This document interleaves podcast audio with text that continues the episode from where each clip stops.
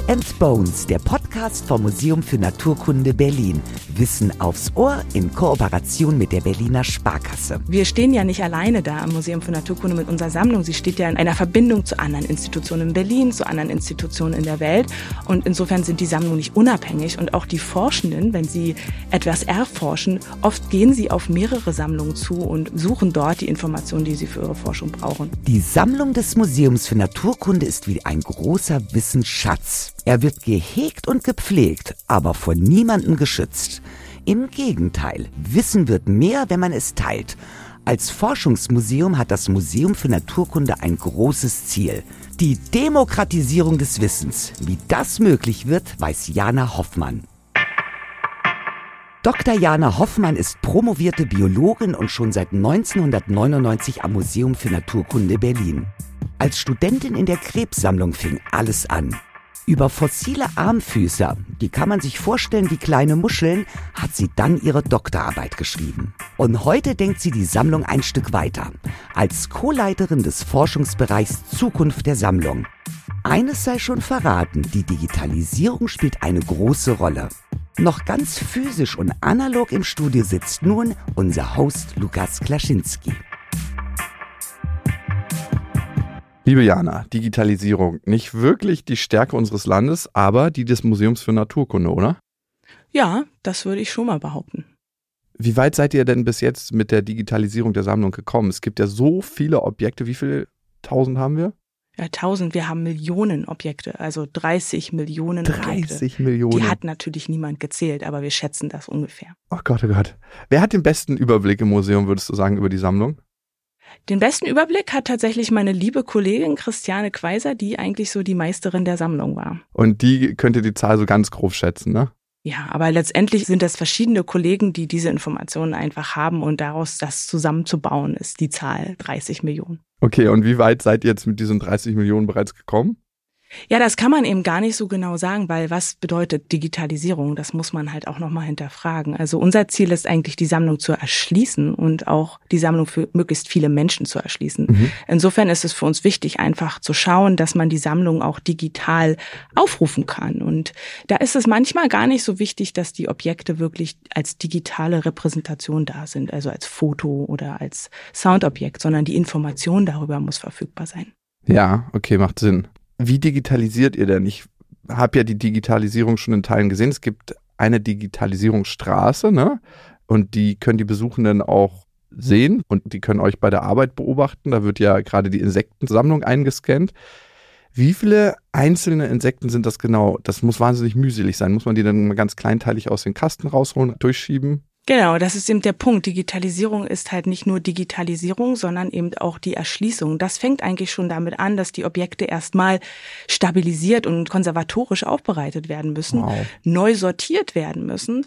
Und dann kommen sie tatsächlich vorbereitet in die Digitalisierungsstraße. Und dazu brauchen sie ihren Personalausweis. Also wir nehmen einen QR-Code, den wir an das Objekt ranpacken, sodass wir das eindeutig ansprechen können und immer wissen auch, was es ist.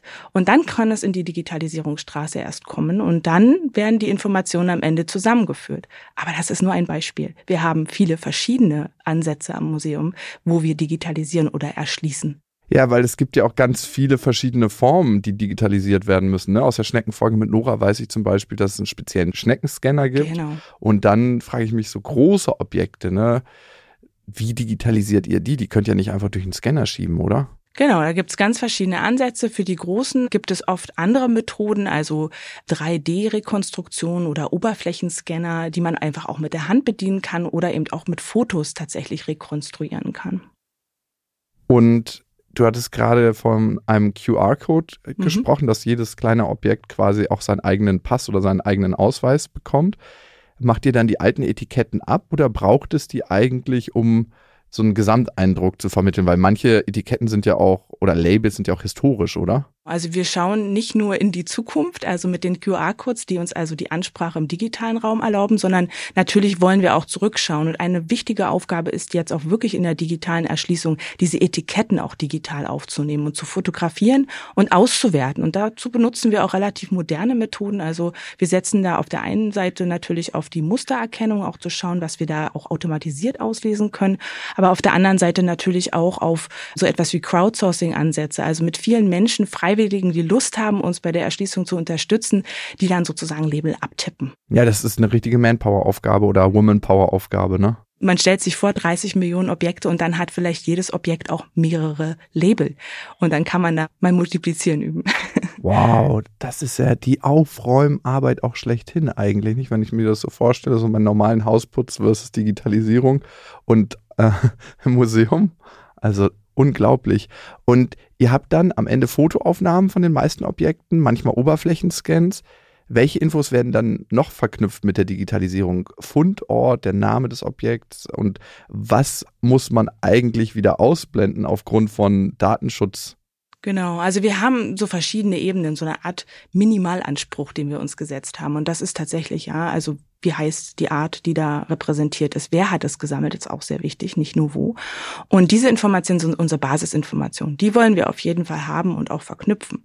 Es gibt natürlich auch Informationen gerade im Bereich äh, Georeferenzierung, also Geoinformation, wo wurde etwas gefunden, wo wir auch darüber nachdenken müssen, ob wir das so ganz genau, wie wir das wissen, auch wirklich äh, veröffentlichen, einfach um auch die Arten, die vor Ort vorkommen, einfach auch zu schützen. Also gerade wenn so etwas in Nationalparks gefunden worden ist, zum Beispiel.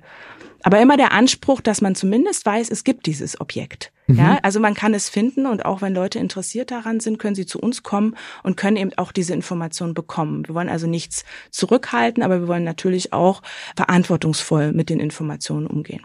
Welche Informationen müssen denn zurückgehalten werden? Gibt es geheime Objektinfos? Prinzipiell gibt es erstmal keine geheimen Informationen. Wir gehen davon aus, dass alle Informationen, die wir haben, auch teilen wollen. Mhm. Dann müssen wir aber schauen, dass es natürlich, hatte gerade erwähnt, also mit den Informationen, wo etwas vorkommt, manchmal überlegen muss. Und dann gibt es manchmal auch etwas Trockenes wie Datenschutz für Personen, mhm. weil wenn wir die Informationen rausgeben würden von Personen, die heute auch noch leben, die Dinge gesammelt haben, da müssen wir uns natürlich den rechtlichen Vorschriften einfach auch beugen. Ja, worum geht's denn am Ende eigentlich bei der Digitalisierung? Also Objekte allen zur Verfügung zu stellen und damit mehr Wissen zur Verfügung zu stellen, damit die Forschung voranzutreiben? Ja, genau. Wir benutzen ja gerne so diesen Slogan, die Demokratisierung des Wissens oder die mhm. Demokratisierung des Wissens über die Sammlung. Und das geht tatsächlich darum, möglichst vielen Menschen, Forschenden der Gesellschaft, aber auch der Politik, eben diese Informationen frei zur Verfügung zu stellen. Glaubst du, das macht viele Dinge einfacher, sobald die komplette Sammlung oder Großteil der Sammlung erschlossen ist digital? Genau, also wir denken, dass wir damit unendliche Potenziale einfach auch eröffnen, also auch für die Nachnutzung. Also wir haben ja auch Szenarien, die gar nichts mit dem ursprünglichen Entstehungskontext zu tun haben, ja. Also Sachen werden im Wissenschaftskontext gesammelt, aber können natürlich vielfältig auch nachgenutzt werden. Mhm. Ja. Ein anderer Punkt ist auch, dass wir natürlich unsere Verantwortung ernst nehmen, unser Wissen auch frei mit den Menschen zu teilen, die also eher schwierigen Zugang zu Wissen haben. Also der globale Süden, also einfach der Ausgleich auch der, der Wissensverteilung, ja, also dass auch Herkunftsstaaten wissen können, wo Objekte liegen, die in ihren Ländern gesammelt worden sind. Äh, wir wollen aber auch den Zugang so barrierefrei wie möglich machen. Also auch Menschen, die einen eingeschränkten Zugang haben, zum Beispiel eben auch nicht ans Museum kommen können und sich die Sachen anschauen können aus verschiedenen Gründen, die dann die Möglichkeit bekommen, also über die digitalen Methoden natürlich auch dieses Wissen zu erschließen. Ich war ja schon sehr, sehr oft im Museum für Naturkunde und ich habe mir die riesigen Vitrinenlandschaften angeguckt, zum Beispiel von der Vogelsammlung. Jetzt frage ich mich analog, klar, kommen die Sammlungsstücke in Schränken, in Vitrinen, in Schubladen. Wie ordnet ihr die ganze gigantische Menge digital? Ja, und das ist eben nicht nur die Objekte sind so divers, sondern eben auch die Informationen, weil man muss sich überlegen, die entstehen über die Zeit. Also einzelne Sammler, einzelne wissenschaftliche Verantwortliche haben ganz anders gearbeitet. Das heißt, wir müssen auch die Vielfalt der Art und Weise, wie die Information da ist, abbilden. Und das erfordert ein sehr gutes Datenmanagement und wir setzen da auf internationale international anerkannte Standards, also Standards im Austausch von Daten und das erarbeiten wir auch nicht am Museum für Naturkunde allein, sondern das machen wir in der internationalen Community, also mit anderen naturkundlichen Einrichtungen, mit anderen Forschungseinrichtungen arbeiten wir da gemeinsam dran. Macht auch Sinn, ne, dass es am Ende wie so eine Roadmap ist, wie so eine Landkarte, in der sich jeder gleich zurechtfinden kann, egal woher kommt. Sonst hätte man wieder eigentlich eine eingeschränkte Nutzfähigkeit und Barrieren geschaffen, digitale. Ne? Genau. Und das Ziel ist ja auch genau dieses Wissen, was in den Sammlungen schlummert oder eben auch noch nicht verfügbar ist, zu verbinden. Also ja. wir stehen ja nicht alleine da am Museum für Naturkunde mit unserer Sammlung. Sie steht ja in einer Verbindung zu anderen Institutionen in Berlin, zu anderen Institutionen in der Welt. Und insofern sind die Sammlungen nicht unabhängig. Und auch die Forschenden, wenn sie etwas erforschen, oft gehen sie auf mehrere Sammlungen zu und suchen dort die Informationen, die sie für ihre Forschung brauchen. Entsteht dann am Ende sowas, also wenn es sowas gibt wie ein Ende, was es ja nie geben wird, äh, sowas wie ein digitales Supermuseum? Also wir arbeiten tatsächlich im europäischen Kontext schon an diesem Supermuseum oder an dieser Supersammlung, müsste man genauer sagen, ja.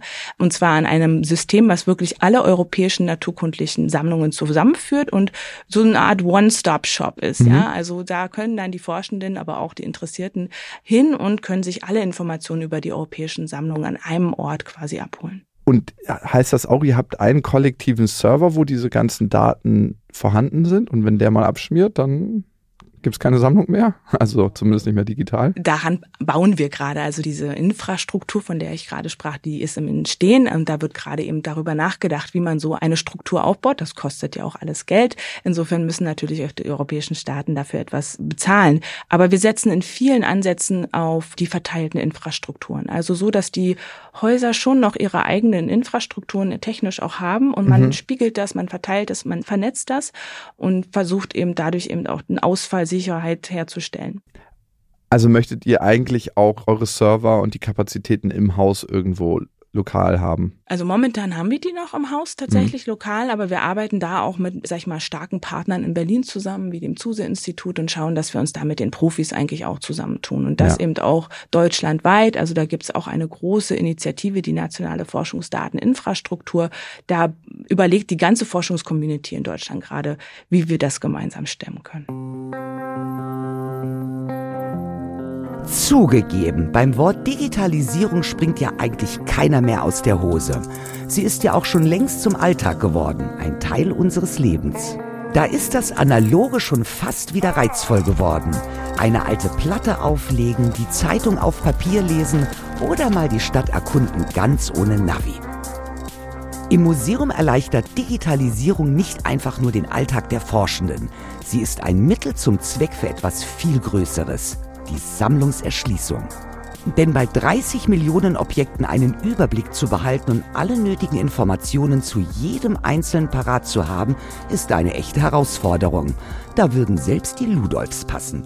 Und eine rein analoge Sammlung an einem lokalen Ort nützt auf Dauer auch nur wenigen. Am Ende dient die Sammlung ja nicht nur den Forschenden, sondern jeder und jedem, also auch euch, liebe Hörerinnen und Hörer. Also, tretet ein ins Datenportal. Bis jetzt sind darin über 40.000 Objekte, Sounds und aktuelle Blog-Einträge gelistet. Wenn ihr euch zum Beispiel fragt, was für ein besonderer Stein das ist, den ihr da gefunden habt, oder von welchem Tier der Schädel aus eurem Garten stammt, im Datenportal könnt ihr selbst auf Forschungsreise gehen. Den Link dazu findet ihr in den Show Notes. Die Türen der Sammlung sind jetzt noch ein Stückchen weiter geöffnet die komplette Digitalisierung der Sammlung ist eigentlich ja nur ein Gehen mit der Zeit ne? und auch eine Frage der Zeit. Welche Chancen siehst du in einer global zugänglichen Sammlung für die Forschung? Also was erhoffst du dir davon? Oder was erhofft ihr euch als Museum davon? Ne? Genau, also unter dem Stichwort Demokratisierung des Wissens muss man sich natürlich auch mit den Machtstrukturen auseinandersetzen, auf denen aufbauend unsere Sammlung entstanden ist. Also den Blick zurück schon auch haben und die Verantwortung wahrnehmen. Und ein großes Ziel ist sicherlich zu schauen, dass wir dieses Wissen, was wir haben, fair teilen und auch verfügbar machen, auch mhm. für Menschen, die eben genau aufgrund dieser, sag ich mal, Machtstrukturen, die Unfairness erzeugen, einfach auch nicht den Zugang zum Wissen haben. Und da ist vieles in unserer Sammlung. Wir stellen uns der Verantwortung. Wir wissen, wir haben viele Dinge aus Unrechtskontexten und wir wollen diese Informationen einfach auch zumindest teilen und anderen zur Verfügung stellen, die also daran forschen wollen, aber auch die sich für zum Beispiel ihre Objekte aus ihrem Herkunftsland interessieren. Also mhm. das ist ein Aspekt. Natürlich gibt es andere Aspekte. Also wir schaffen es das erste Mal auch damit vielen verschiedenen Forschungsdisziplinen den Zugang zu Sammlungen zu ermöglichen. Also wir experimentieren gerade sehr stark mit der historischen Forschung zu schauen, okay, wie müssen wir unsere Infrastruktur eigentlich aufbauen, unsere Sammlung, damit auch Historiker gut damit arbeiten können. Mhm. Und die haben ganz andere Ansprüche, ganz andere Anforderungen. Anderes Beispiel ist, wir haben Inspirationsworkshops gemacht mit verschiedenen Fokusgruppen, zum Beispiel Medizinern oder mit Bionikern und die einfach mal gefragt, wenn ihr wünscht, ihr was spielen könntet, was würdet ihr denn gerne wollen, mhm. wenn wir die Sammlung digital erschließen? Und da kamen ganz andere Aspekte auf, die wir natürlich versuchen in unsere Entwicklung aufzunehmen. Forschen wird als solches ökonomischer dann auch werden, ne? weil ich erinnere mich an meine Bachelor- und Masterarbeit in der Psychologie und es kam nur noch selten vor, dass man nicht digitalisierte Bücher dafür benutzt hat. Also ich und auch meine ganzen Kommilitonen und Kommilitonen. Da war alles digital und zehn Jahre davor musste man sich immer noch aus der Bibliothek die Bücher leihen, dann waren die vergriffen. In manchen Studienrichtungen haben die Leute die Bücher versteckt. Das gibt es auch. Bei den Psychologen war das zum Glück nicht so. Aber das macht ja auch ganz klar was mit der Forschung. Seht ihr das schon in Ansätzen? Ja, also wir sehen natürlich, der eine Aspekt, dass es überhaupt digital verfügbar ist, ermöglicht natürlich andere Forschungsarten. Also Personen müssen zum Beispiel nicht mehr zu unserem Museum reisen, um einfach einen Überblick zu bekommen, ist das jetzt eigentlich die Art, an der ich gerade wirklich forschen will oder habe ich mich ja. da geirrt? Also das ist der eine Aspekt. Aber wir schaffen natürlich auch die Möglichkeit, das vernetzte Wissen zu bekommen. Mhm. Also der eine Schritt ist digital und verfügbar, der andere ist Zusammenhänge zu erstellen zwischen den Objekten. Also ich habe ein Mineral und ich habe auch die Tagebücher von der Person, die mhm. dieses Mineral gesammelt hat und ich habe genau die Textstelle, wo dieses Mineral beschrieben ist von dem Forscher und ich habe eine wissenschaftliche Publikation, wo diese Forschungsreise aufgearbeitet worden ah, ist. Und all dieses wow. Wissen zu verbinden ist halt unser Ziel und das geht natürlich nur über digitale Methoden. Wir können zum Beispiel auch neue Erkenntnisse ja nicht in die physische Sammlung immer on the fly, ja, einbauen. Wir müssen hm. die ständig umsortieren, weil die Erkenntnisse wachsen, ja. Das müssen wir alles nicht mehr machen, weil wir das digital lösen können. Wow. Ja, und das macht auch total Sinn, äh, ökonomisch und ökologisch, weil in dem Moment, wo ich mir eigentlich normalerweise, wenn ich an einem Objekt forschen will, zu diesem Objekt reisen muss oder mir das zuschicken lassen muss, das ist ja auch ein ganz schöner Aufwand. Und so klar, Server brauchen auch Energie, gar keine Frage, aber nur einen ganz kleinen Prozentsatz im Verhältnis. Du hast gerade von verschiedenen Forschungsrichtungen gesprochen, die mit der Sammlung arbeiten können. Können aber auch Laien oder Nichtforscher dieses Datenpotenzial, was dann vorliegt, nutzen? Ja, und das ist das große Steckenpferd des Museums für Naturkunde. Da kommt das Museum natürlich wieder ins mhm. Spiel. Mhm. Ne? Wir haben natürlich einen wahnsinnig guten Zugang zu der Gesellschaft. Allein über unsere Ausstellung, allein über ja die Marke Museum für Naturkunde, für Natur. Und wir wollen Menschen begeistern, eben auch sich selbst für die Forschung zu interessieren, zu verstehen, was ist Wissenschaft, was sind wissenschaftliche Prinzipien und wie kann ich vielleicht mich auch für Natur einsetzen. Und wir möchten gerne Ansätze fahren, wo wir eben auch Menschen einbinden möchten, die von außen Interesse haben. Also das können sein Laien, die wirklich Biodiversitätsforschung unterstützen wollen. Ich hatte von der Transkription gesprochen, mhm. also Menschen, die uns helfen wollen, unsere Sammlung zu erschließen aber auch eine große Gruppe von Kultur- und Kreativschaffenden, die sich einfach künstlerisch gerne zum Beispiel mit unserer Sammlung auseinandersetzen möchten oder kreativ oder innovativ damit arbeiten möchten. Mhm, da kommen wir gleich nochmal zu. Ich hatte in der letzten Folge Miriam und Katja hier zu Besuch und die haben mit uns über koloniale Sammlungskontexte gesprochen. Könnt ihr solche Kontexte auch direkt in das Datenportal einbinden? Du hast es ja gerade kurz angeschnitten, ne? Auch eine große Chance. Ne? Dadurch, dass wir diese Informationen überhaupt erstmal haben, können wir neue Informationen eben auch aufnehmen. Und wir haben uns das zum Ziel gesetzt in unserem Datenportal. Also es gibt ja ein Datenportal des Museums für Naturkunde, wo man auch Sammlungen recherchieren kann und auch anschauen kann. Dort haben wir die Objekte ausgewiesen, von denen wir genau wissen, dass sie aus kolonialen Kontexten stammen. Also zumindest eine erste Pilotstudie dazu dazu und uns auch dazu positioniert und gesagt, wir wissen, dass wir diese Objekte haben und wenn ihr gerne uns da helfen wollt, unterstützen wollt, dann kommt bitte auf uns zu.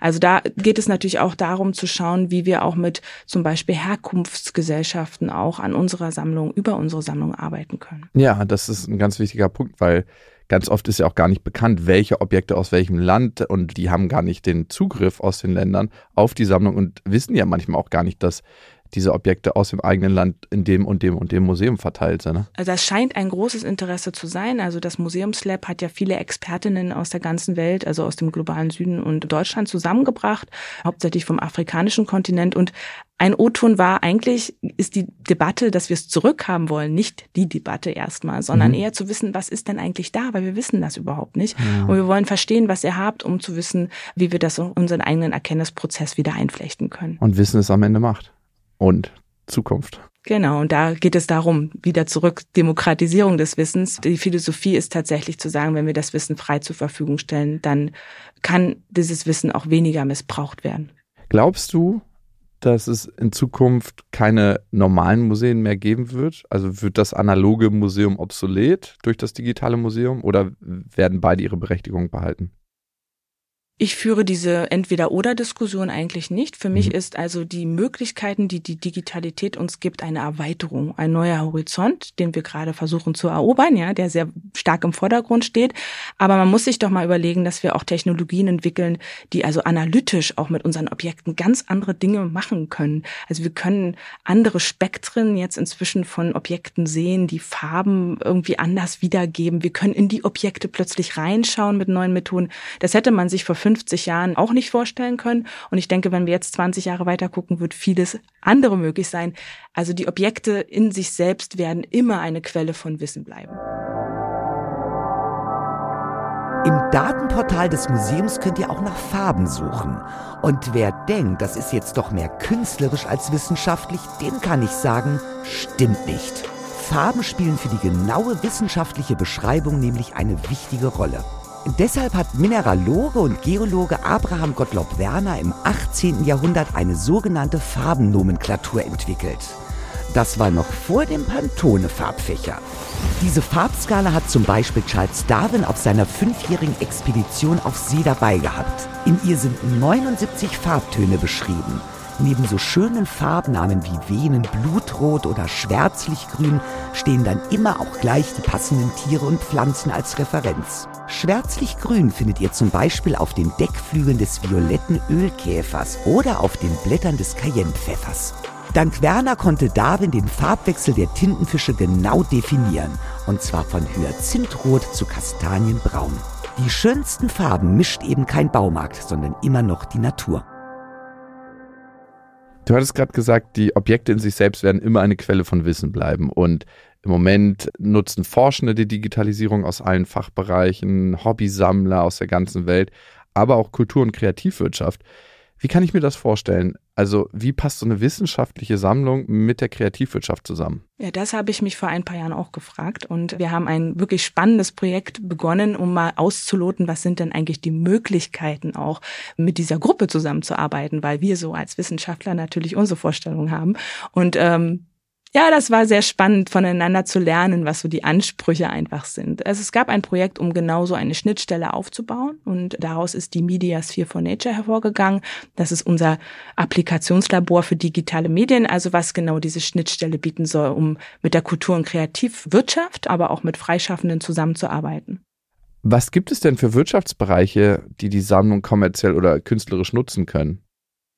Also natürlich, was sehr nahe liegt, ist alles, was im Bereich ja Bildungsproduktentwicklung geht, ne? Also alles, was Bildungsprodukte, Interessensprodukte, ähm, ja für die Vermittlungsarbeit. Aber wenn man darüber hinausgeht, auch künstlerische Auseinandersetzung, die eher technologiebasiert ist, also sowas wie spannende VR-Installationen, ja, also wo Menschen in einer virtuellen Welt Dinge erfahren können. Und dafür können sie auch unsere Sammlung nutzen. Und Designer profitieren vielleicht auch davon, ne? Ja, genau. Also wir haben also eine ganze Palette von verschiedenen Testballons sozusagen losgelassen und eins war mit einem Designer, der sich eher dafür interessiert hat, unsere Käfer nach Farbe zu sortieren und ein wunderschönes Poster, ein Designposter erstellt hat, wo er eben hochaufgelöste Bilder von Käfern genommen hat und die nach Farbe nuanciert sortiert hat. Greift die Medizin auch auf die Sammlung zurück? Indirekt im Moment. Also das ist noch nicht so ein direkter Link. Äh, natürlich wollen wir den auch stärken, gerade weil wir in Mitte ja auch mit der Charité, also mhm. eigentlich eine starke Partnerschaft aufbauen können. Die bauen sich auf, diese Verbindungen. Mhm. Aber natürlich immer, wenn wir wissen, zum Beispiel, welche Arten Krankheiten übertragen, hilft das indirekt auch wieder der Medizin, auch Präventionsmaßnahmen zu entwickeln. Wir haben sogar hier auch die Möglichkeit, in das eine oder andere Projekt, das bei euch entstanden ist, mal reinzuhören.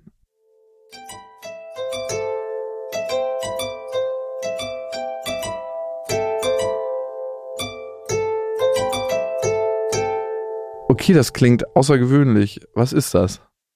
Ja, also das ist auch so ein ja, Testballon. Also wir haben mit Studierenden aus der Technischen Universität ein kleines Projekt gemacht. Sie haben versucht, Schneckengehäuse zu vertonen. Also die Muster, die man auf den Schneckengehäusen erkennen kann, haben sie versucht, wie so eine äh, Musikwalze in Töne zu übersetzen und ah, daraus okay. ein Musikstück entwickelt und mit verschiedenen Instrumenten vertont. Cool. Das äh, klingt wahnsinnig spannend. Aber wurden dafür dann echte Muscheln verwendet oder nur digital? Nein, also da wurden wirklich die echten Schnecken tatsächlich in dem Falle benutzt okay. und die wurden also gescannt, wenn man es so will, ja, mhm. und dann dieses Muster analysiert. Ah, okay, verstehe. Also der Scan wurde wahrscheinlich in ein Musikprogramm reingeladen, mhm. dann hat man die Tonabstände gehabt, was normalerweise die analoge Walze hergestellt genau. hätte und mhm. dann hat man geguckt, wie das ist ja der Rhythmus quasi schon vorgegeben. Cool. Genau. Und es ist ein Experiment, es ist eine Interpretation, das ist einfach mal ein ganz anderer Zugang auch mhm. zu Mustern, die ja in der Natur eine große Rolle spielen. Ja. Ja, es ist ein Wahnsinn, ne? Muster spielen wirklich eine wahnsinnige Rolle und ich finde es auch immer so spannend zu sehen, dass sich ganz, ganz viele Formen in verschiedenen Lebensbereichen wiederfinden. Und ich frage mich, ob sich daraus irgendwann so ein, so ein ganz großes Ganzes ergeben wird, wie so ein Code. Ja. Was also, denkst du? Ja, das ist eine interessante Frage. Ich finde das total spannend, weil man sieht einfach übergreifend natürlich, gerade wenn man diese Vielfalt der Natur vor sich hat, sieht man natürlich diese Dinge auch immer wieder. Ja, mhm. aber ja, ist eine schöne Aufgabe für Philosophen. ja, stimmt. Und hier noch ein weiteres Projekt auch für die Audiophilen unter euch HörerInnen.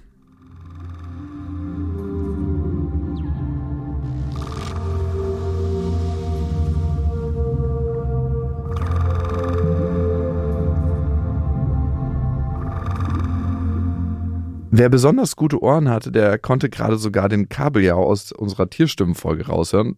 Da waren wohl Musiker am Werk, oder? Ja, also das waren Nachwuchsmusiker, würde ich sagen, Komponistinnen, die sich bei unserem Hackathon Your Ocean Sound für die Umweltbildung mehr oder weniger eingesetzt haben. Also sie haben den Auftrag bekommen, also mit Musikstücken, also Soundschnipseln aus unserer Sammlung, aber auch aus ihrem eigenen Repertoire Musikstücke zu komponieren. Und es ging darum, Unterwasserlärm erfahrbar zu machen, weil das Thema mit Unterwasserlärm ist, dass man das ja immer gut erzählen kann und auch Bilder zeigen kann, aber der Mensch kann auch hören, ja, und mhm. das eben auch hörbar erfahren, so wie den Podcast hier. Und es geht darum, wirklich zu sensibilisieren, wie Unterwasserlärm einfach auch eine große Rolle spielen kann. Ja, hat man ja sonst gar nicht auf dem Schirm. Wir haben da schon eine Podcast-Folge zu gemacht, da fand ich es auch total spannend, weil das ist manchmal ja so ein Bereich, den man überhaupt nicht in seinem Kontext hat und dann kommt er dazu und dann ist man dafür sensibilisiert und dafür kann so ein schönes Projekt dienen. Also es ist eine neue Art der Wissenschaftskommunikation für mich. Könnte ich denn theoretisch auch in die Mediasphere gehen, wenn ich eine kreative Idee mit den Sammlungsobjekten habe und sage, hey, die würde ich gerne mit euch umsetzen oder die würde ich gerne umsetzen? Genau dafür ist die Mediasphere for Nature da. Also soll so eine Art Schnittstelle bieten, um genau das zu ermöglichen. Und wir schauen dann, was eben auf Augenhöhe möglich ist und setzen das also auch in guten Projekten inzwischen schon um. Habt ihr noch weitere Ideen, wie man die Öffentlichkeit aktiv mit einbeziehen kann? Ideen haben wir natürlich viele, ja. Also ich meine, was wir jetzt machen, ist zum Beispiel auch mehr die Menschen darüber zu informieren, was ein Forschungsmuseum eigentlich überhaupt macht. Mhm. Ja, das ist ganz vielen Menschen ja gar nicht klar. Viele kennen die Ausstellung, aber wissen gar nicht, dass es eben diese Sammlung gibt, dass es diesen Wissenschaftsapparat dahinter auch gibt. Mhm. Und wir setzen halt mehr darauf jetzt auch, zum Beispiel Erklärfilme herzustellen, gerade die Menschen also darüber auch mehr informieren, was wir wirklich tun. Wir haben aber auch Formate, also zum Beispiel die Transkriptionswerkstatt. Das ist etwas, wo wir Menschen, die sich für alte Schriften interessieren, zum Beispiel an uns binden und schauen, ob wir gemeinsam also da unsere alten Etiketten zum Beispiel mhm. transkribieren können. Und man darf nicht vergessen, dass das Museum für Naturkunde Kunde halt auch eine große Anzahl von Ehrenämtlern hat. Also Menschen, die mhm. eh schon freiwillig bei uns am Museum so als Volunteers arbeiten und in ganz vielen verschiedenen Bereichen sich auch schon engagieren. Also es ist nicht nur, sage ich jetzt mal, die Leute, die wir ansprechen wollen in den Bürgerwissenschaften, die Laienforscher, sondern natürlich auch Menschen, die direkt bei uns am Haus auch an den Sammlungen direkt händisch arbeiten. Liebe Jana, das war mal ein ganz anderer Blick auf die Sammlung. Ich bin schon sehr gespannt, welche interessanten Synergien sich daraus noch ergeben werden.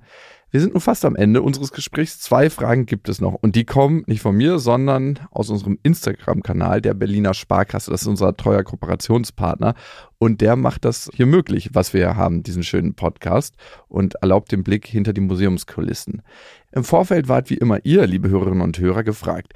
Wir haben euch über die Instagram-Story der Berliner Sparkasse Schätzfragen gestellt und ihr könnt über die Story schon direkt eure Tipps abgeben. Und die Auflösung gibt es dann hier professionell beantwortet von Jana. Die erste Frage lautet, wie lange dauert es, alle 30 Millionen Objekte im Museum zu digitalisieren? Ich Lange. denke, das wird für immer dauern, weil wir tatsächlich, also das Ziel ist, bis 2028 tatsächlich also den Grundstock gelegt zu haben für diesen digitalen Katalog unserer Sammlung. Und die Digitalisierung, also dass zum Beispiel von jedem Objekt ein Foto existiert oder ein digitales Repräsentat, wird es wahrscheinlich niemals geben. Also es ist ja auch ein lebenslanger Prozess irgendwie, weil ja auch immer wieder neue Objekte dazukommen. Und man muss auch sich überlegen, wofür. Ja, ja. Also es muss auch wirklich nutzergetrieben bleiben. Zusammen mit welchem Institut wurde Dora, der Schneckenscanner, entwickelt? Ja, also Dora wurde mit dem Fraunhofer Institut entwickelt. Liebe Jana, vielen Dank für das Gespräch. Ganz herzlichen Dank. So habe ich die Sammlung noch nie gesehen. Ob als Teil eines gigantischen Wissensnetzwerks, als Open Source für Nichtforschende oder als Inspirationsquelle für Künstler. Alles möglich dank der Digitalisierung. Die Schützlinge unserer nächsten Gästin sind via Digitalisierungsstraße bereits auf dem Weg zu ihrer digitalen Verewigung. Mit Biologin Bonnie Bleimer sprechen wir in der nächsten Folge über Ameisen.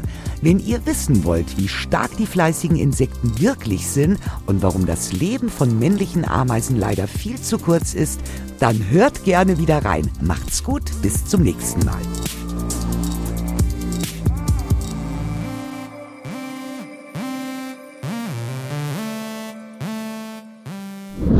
In freundlicher Produktionsunterstützung der Auf die Ohren GmbH.